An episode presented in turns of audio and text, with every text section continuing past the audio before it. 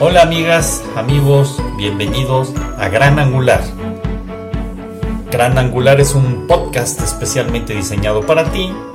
Soy Carlos Faux, coach ejecutivo. Gracias por estar de nuevo con nosotros. Comenzamos. ¿Qué tal? ¿Cómo les va? Gracias por estar de nuevo escuchando la cápsula. Espero que todas y todos estén muy bien. El día de ayer tuvimos a Ana Ceci en el segmento de nuestras psicólogas, platicándonos un poco acerca de los insights y de la oportunidad que tenemos de darle sentido a estas experiencias dolorosas o difíciles que estamos viviendo, también a nuestros miedos.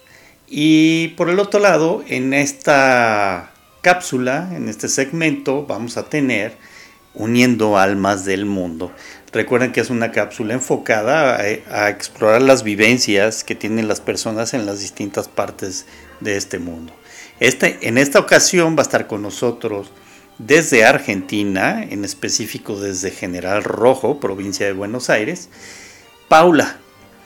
Paula, una maestra que nos va a hacer favor de compartirnos su experiencia, que además, pues de alguna forma es familiar mío, eh, y me da mucho gusto y es un gran honor tener a Paula aquí con nosotros. Así es que Paula, muchas gracias y es todo tuyo. Adelante. Hola a todos, los saludo desde Argentina.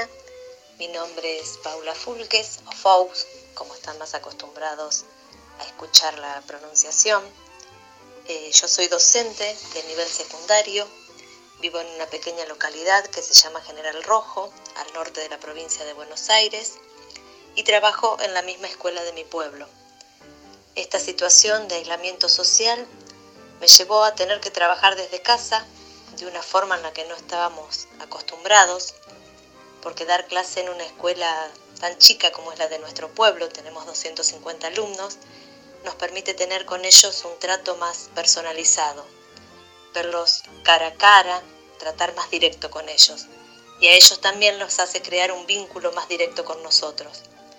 A esto se le suma que muchos de ellos no tienen buena conectividad a Internet, incluso algunos tampoco las tienen, por lo que se nos complicó bastante hacerles llegar las actividades y obtener sus devoluciones.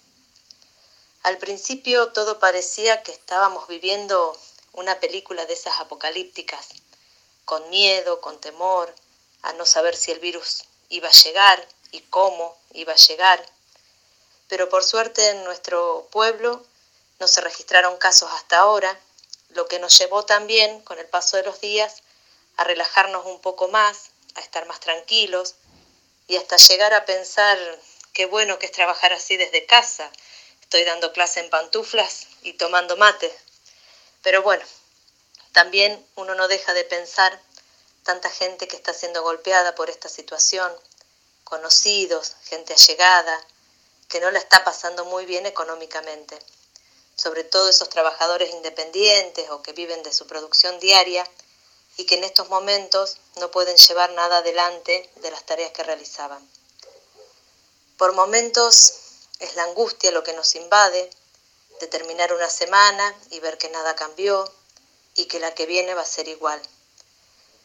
Lo importante es tratar de controlar la ansiedad para que todo esto pase lo antes posible, pero siempre manteniendo la esperanza que creo que es lo que a la mayoría nos permite transitar esta rutina, esperando y deseando que en el momento que sea y que todo esto termine, nos haya dejado la enseñanza de que el ser humano no tiene poder sobre nada, que esto nos permita darnos cuenta también que el dinero, que la mejor tecnología y que el poder no sirve para nada solamente para demostrarnos una vez más que todos somos iguales.